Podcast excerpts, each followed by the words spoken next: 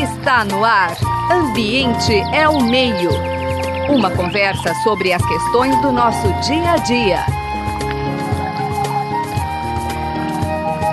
Ambiente é o meio.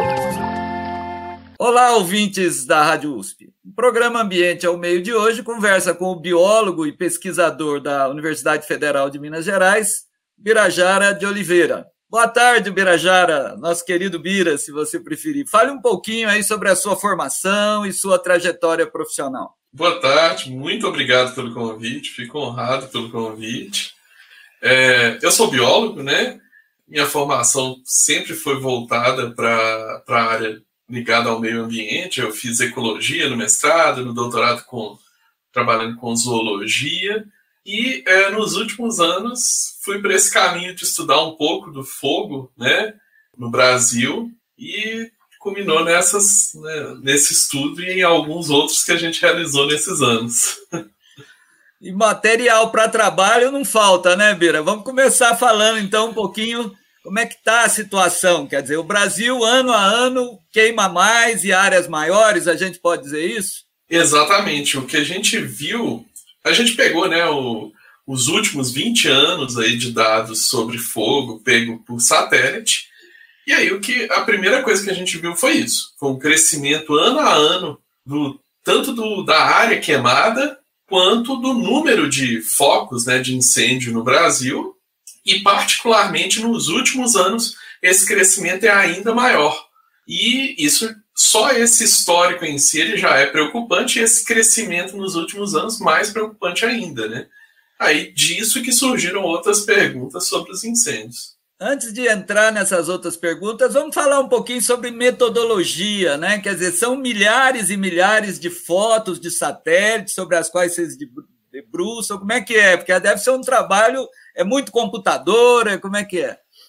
É muito computador, porque como a gente, né, é, se fosse fazer um estudo desse, como antes a gente fazia, né, de ir a campo, fazer medições, era basicamente impossível, porque a gente ia precisar estar estudando isso durante os 20 anos, fora que ia ter que varrer uma área que é praticamente impossível por logística a gente fazer isso. Então o que, que a gente faz? A gente pega imagem de satélite, porque o satélite vai estar passando esse período todo lá e fotografando a Terra, a vantagem do satélite, além de não ter esse trabalho de ir para campo, é que ele enxerga coisas que a gente não vê, porque ele pega né, aquelas frequências lá do infravermelho que ressaltam muito bem algumas coisas como áreas queimadas. Então, aí você consegue ter uma medida mais ou menos automática de do qual foi a extensão da área queimada, quando que ela ocorreu só que para isso a gente de fato precisa de muito computador, porque a gente reuniu dados né, de 20 anos, e esse satélite ele tem uma. A, a passagem dele né, é, é, diária sobre a superfície da Terra, então são muitos e muitos dados. Eles foram reunidos, é claro, né, mensalmente para a gente estudar, mas isso deu ao todo aí, só para ter uma noção do tamanho né, disso, é, quase 8 tera de dados para ser analisados. Aí o legal disso é que ao mesmo tempo que a gente estava né, com foco nessa pergunta de saber um pouco mais o que, que aconteceu e o que, que pode acontecer com os incêndios, a gente também acabou desenvolvendo um monte de tecnologias para conseguir analisar esse volume de dados de uma forma mais rápida e tudo. Então, assim, tem, tem avanço dos dois lados que foi bem legal. Muito bem. Ainda falando das queimadas, assim, quer dizer, a gente sabe que temos diferentes biomas no Brasil, né? Mata Atlântica, Cerrado. Vocês analisaram um pouquinho também de que forma esses biomas foram atacados, né? Foram atingidos. Como é que foi essa proporção? Tem áreas mais atingidas? Sim. Uma das preocupações nossas era justamente de tentar entender. Tá, incêndio a gente sabe que ocorre mas ele ocorre igual em todos os biomas? Quais são as causas desse incêndio também? Aí o que a gente fez foi justamente separar por bioma, para primeiro entender cada bioma é diferente, e é. Por exemplo, se a gente pega Cerrado, Pantanal e Amazônia, os incêndios nesses biomas são muito maiores, tanto em extensão quanto em intensidade, são muito mais frequentes também do que os que acontecem na Caatinga, na Mata Atlântica e no Pampa. Significa que a gente não tem que preocupar com esses outros biomas? Não, de forma alguma, porque ocorrem incêndios neles. Porém, o, o estado do, do Cerrado, da Amazônia e do Pantanal é muito mais crítico. A proporção desses incêndios é muito maior. Então, isso é, já dá uma ideia para a gente, até foi uma preocupação nossa, de ter essas coisas quantificadas, porque isso serve como base, né, para se alguém quiser tomar isso como medida de política pública, para de fato fazer alguma coisa, tem um dado real em mãos para isso, né? Com certeza, nós vamos voltar a esse tema, inclusive, que é, o espírito desse programa é exatamente pensar em políticas públicas. Mas o outro aspecto que eu achei muito interessante também, que vocês levantam, assim, nem todo incêndio é igual, né, o Birajara? Quer dizer, então explica um pouquinho o que é um incêndio de alto impacto, né? A gente ouvia muito falar aquela coisa, inclusive, do uso, né, do, do da queimada controlada no cerrado. Então explica um pouquinho assim, nem todo fogo é igual, vamos dizer, né?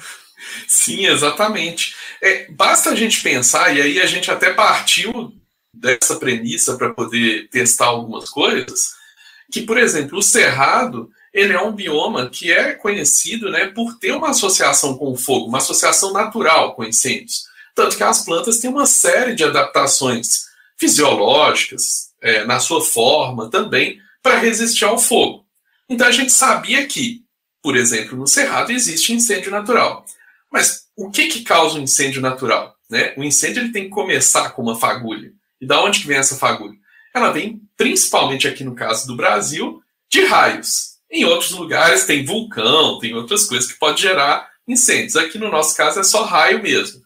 Só que quando que ocorrem os raios? Quando tem chuva. Então, isso já fala muito sobre que tipo de incêndio que vai ter. Aí, quando a gente for olhar justamente para isso, vamos pegar só os meses chuvosos no Cerrado e olhar para os incêndios nos meses chuvosos.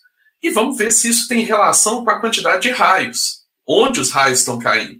A gente viu que sim. Então, a gente conseguiu mapear os incêndios naturais. E qual que era a característica desses incêndios naturais? Eles geralmente vão gerar áreas queimadas muito pequenas, então não é um incêndio que vai se alastrar muito.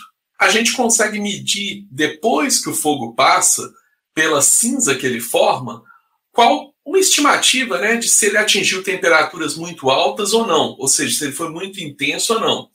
A gente viu que esses incêndios naturais eles não têm uma intensidade muito grande, eles não chegam a altas temperaturas, até porque a vegetação está úmida, né, está num período chuvoso, então, no geral, ele não vai atingir grandes proporções. Aí, quando a gente fez a contraposição, pensando no cerrado, né, e foi olhar para os meses secos, que aí não tem uma explicação natural, né? Foi o homem que causou esses incêndios. E aí, quando eu falo homem, de duas formas. Da forma criminosa, intencional, que a pessoa vai lá por fogo, é, sabendo que é um crime ambiental, sabendo o que, que aquilo vai gerar e faz isso né, deliberadamente. Mas também tem os acidentais, inclusive a gente tem relatos é, disso, de pessoas que estão, por exemplo, na sua propriedade rural, lá vai queimar, fazer a queima para a rebrota do pasto, só que o fogo perde o controle, se espalha. Muitas vezes a pessoa se sai até prejudicada nisso, a gente tem relato até de pessoas que perderam a propriedade, a sede da propriedade, porque o incêndio perdeu o controle. E aí é o acidental. Mas as duas causas são humanas, né? Alguém colocou o fogo ali para ele começar. No caso desses incêndios, esses causados pelo homem, eles vão ocorrer no período seco e eles vão gerar áreas gigantescas queimadas. E quando a gente olha para essa intensidade do incêndio, ela vai ser muito alta. Vai ser um incêndio de altas temperaturas. E uma outra coisa que eu não falei é que, no caso desse incêndio, ele vai ser muito frequente, às vezes anualmente o local vai ser queimado, enquanto no incêndio natural, o intervalo de tempo entre os incêndios naturais às vezes é de oito anos, nove anos, dependendo da região, até mais, até muito mais do que isso. Então, isso mostra o contraste entre o incêndio natural e o causado pelo homem no Cerrado. Agora, quando a gente fala Pantanal, Pantanal tem suas características similares ao Cerrado. Então, tem alguns incêndios naturais, menos frequentes que o Cerrado, e a maioria dos incêndios antrópicos, causados pelo homem. Já na Amazônia, é um cenário totalmente diferente. A gente está falando de um bioma, né? É, floresta tropical, equatorial. Então, assim, é aquela floresta exuberante e muito úmida. Então, todos os incêndios são causados pelo homem. Não tem incêndio natural ali. E o que, que acontece? Esses incêndios estão muito relacionados, a gente viu isso, à região onde está a frente de desmatamento. Porque a gente sabe também que o que, que acontece? Os grileiros e principalmente grileiros, né, eles vão desmatar uma área e o último estágio do desmatamento é colocar fogo para limpar a área. E isso vai ter um impacto muito grande ali na região e também atinge temperaturas muito altas, até por causa de ter né, muito combustível nessas regiões quando a madeira já está seca. Então, essa é a grande diferença né, desse incêndio natural e do incêndio causado pelo homem. Né? E essa noção de impacto, maior impacto é a temperatura, é o tempo. E aí você falou um pouquinho do infravermelho, né? Acho que explicar um pouco também para o ouvinte o que é essa fotografia do infravermelho. Sim, claro. Quando a gente começou o estudo, a primeira coisa a gente tem aquela coisa de muitas vezes ter um, um, uma coisa que a gente fala no coloquial normalmente, mas a gente não pensa, né? Qual que é o conceito disso? E um grande ponto que a gente chegou é, a gente fala muitas vezes, ah, o incêndio causou um grande impacto, a gente vê até na mídia, né? Ah, incêndio causou um grande impacto numa área, num parque nacional. Tá, mas o que é impacto, né? Como que a gente mede isso? Como que a gente fala, ah, esse impacto é maior que aquele? Aí a gente pegou justamente essas características que são, digamos assim, naturais dos incêndios. Um incêndio ele pode gerar uma área grande queimada ou uma área pequena.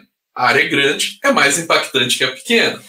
O incêndio ele pode ter temperaturas mais altas ou mais baixas, o que vai impactar mais ou menos a vegetação e as espécies daquele local. O incêndio pode ser muito frequente ou pouco frequente. Isso também vai dizer muito sobre quanto que aquela vegetação vai conseguir se recuperar ou não. Então, o que, que a gente fez? A gente pegou todas essas variações. Ah, ele ser no período seco ou no período chuvoso, né?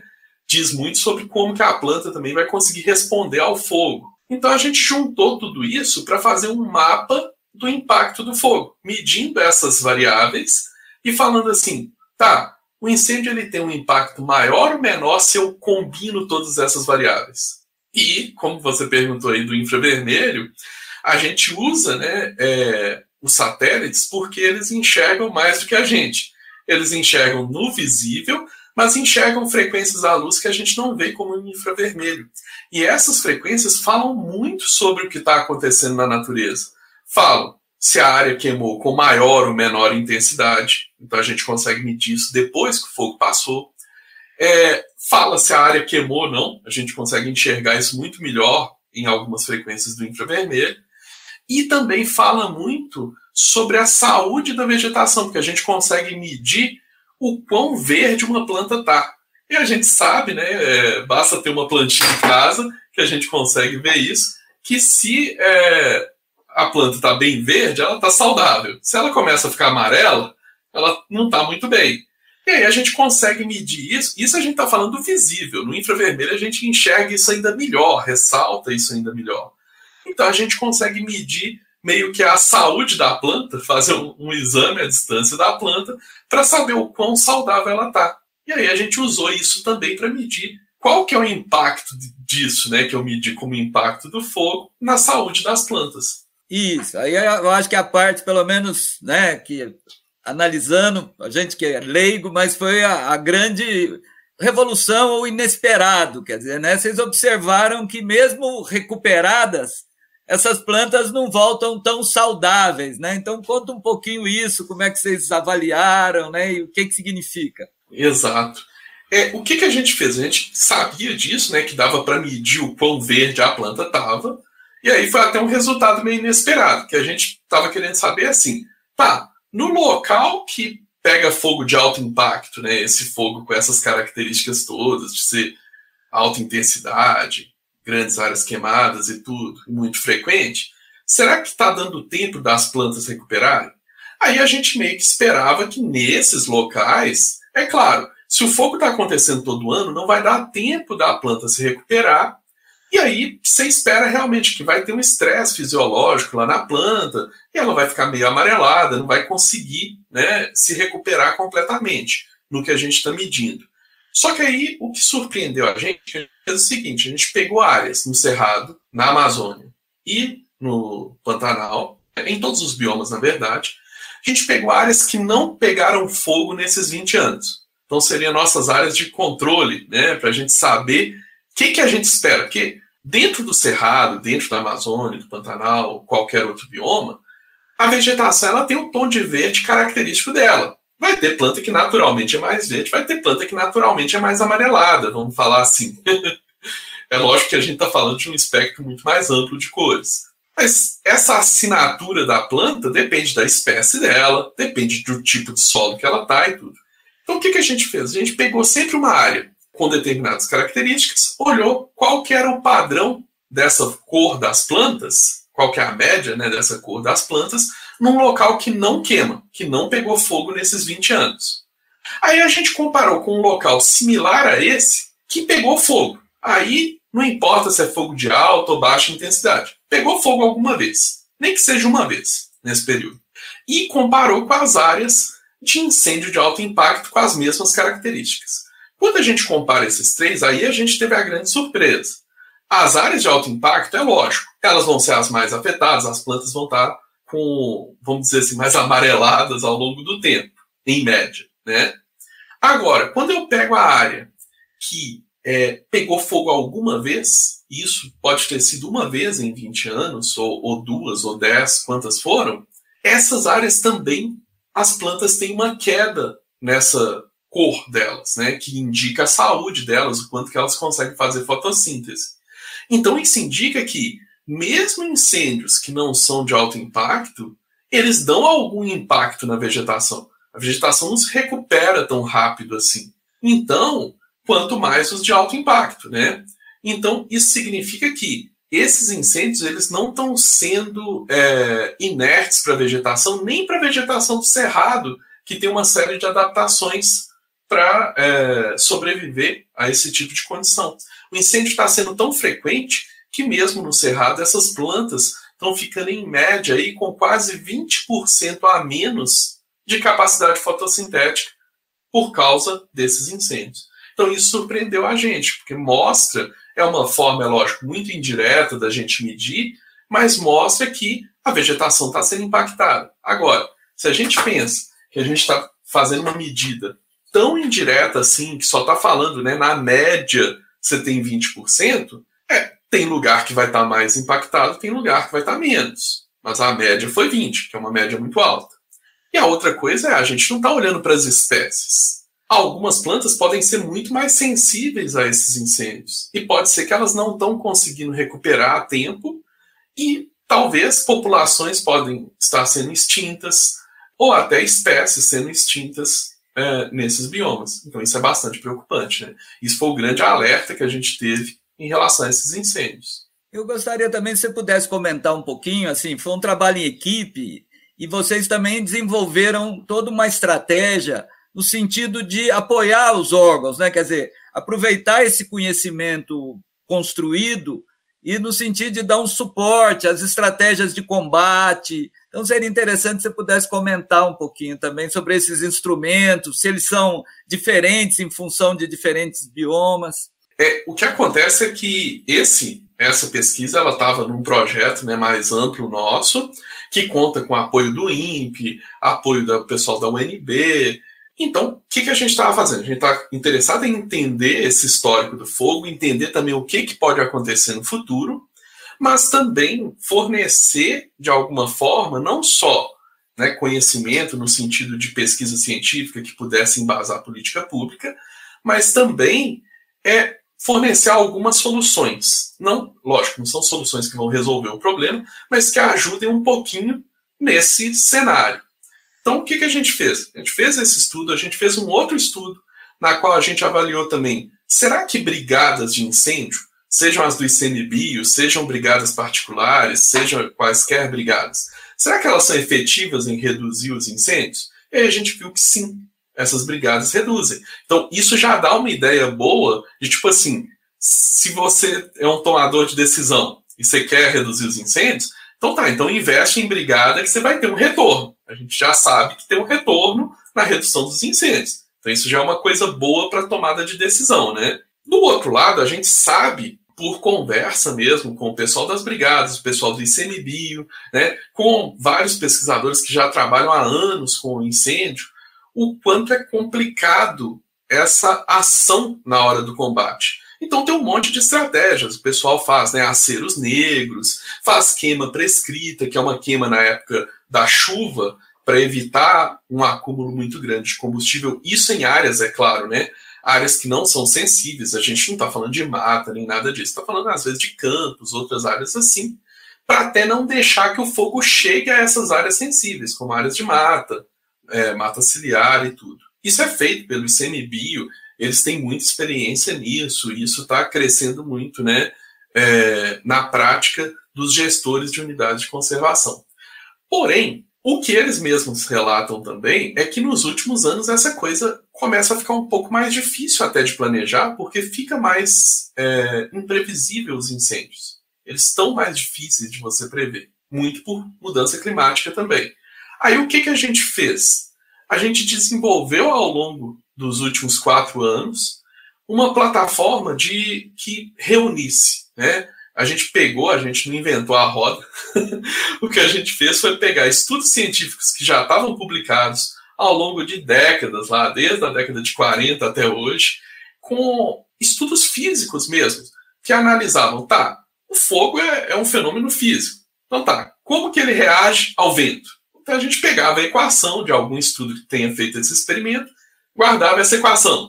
Ah, como que ele, qual que é a, o comportamento do fogo quanto à topografia e assim por diante, cada variável ambiental.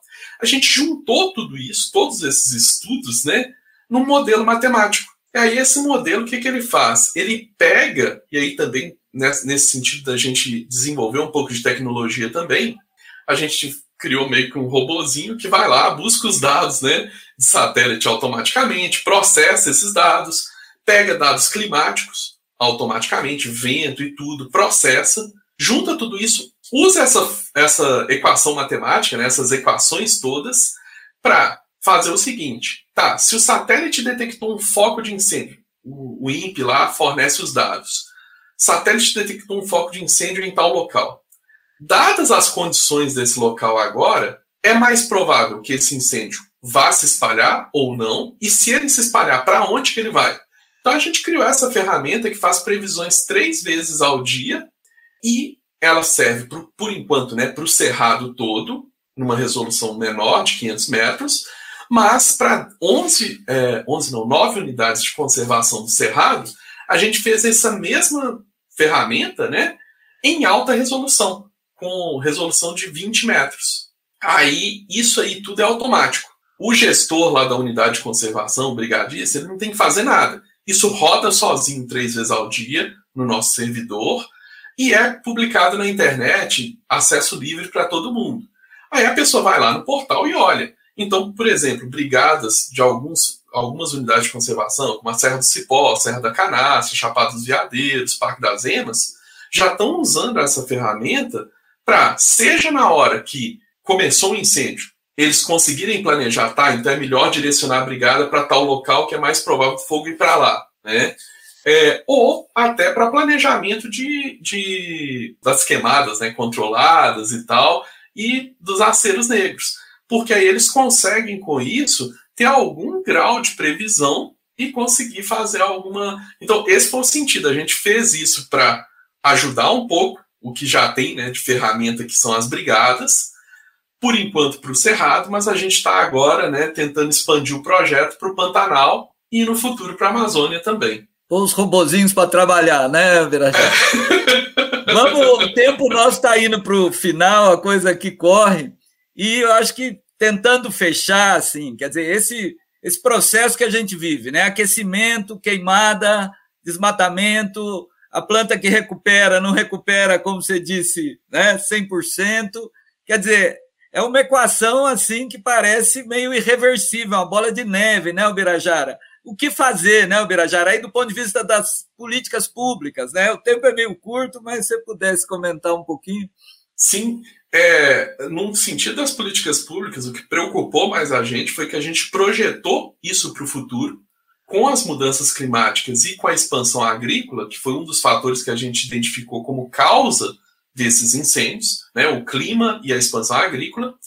E aí a gente viu que o cenário, na melhor das hipóteses, ele é terrível, né? ele, é, ele é, é um cenário de aumento muito grande no impacto dos incêndios nos próximos 30 anos.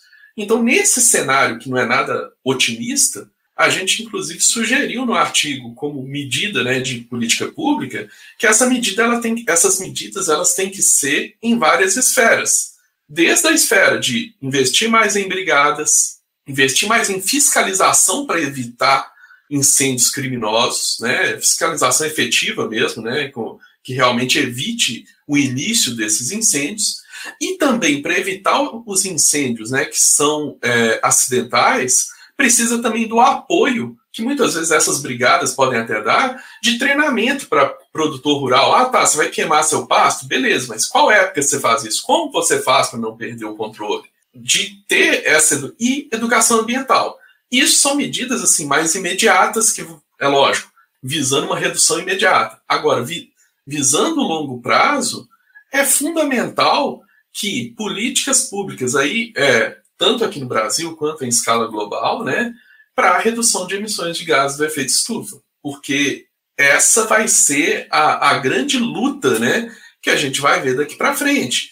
E o cenário no Brasil pode começar a acontecer incêndios como ocorrem na Califórnia, na Grécia e na Austrália, que aí começa a ter o risco, inclusive, de vidas humanas. Né? Então a gente não está longe desse cenário, então a gente já tem que pensar nisso. Então, esse tipo de política é fundamental. Muito bem, o programa Ambiente ao Meio de hoje conversou com o Birajara de Oliveira, que é biólogo e pesquisador do FMG, Marcelo Marini Pereira e eu agradecemos muito, Birajara, e também aí a, a equipe de apoio, né? Nossa Suiane Azenha e Gabriel Soares. Birajara, sua despedida aí para os nossos ouvintes e muito obrigado. Nossa, quero agradecer muito a oportunidade de falar aqui e estou é, à disposição para quando vocês quiserem. Muito obrigado. Você acabou de ouvir Ambiente é o Meio. Produção e apresentação: José Marcelino e Marcelo Pereira. Música tema: Evandro Navarro. Sonoplastia: Mariovaldo Avelino. Ouça também este e outros programas em www.ribeirão.usp.br.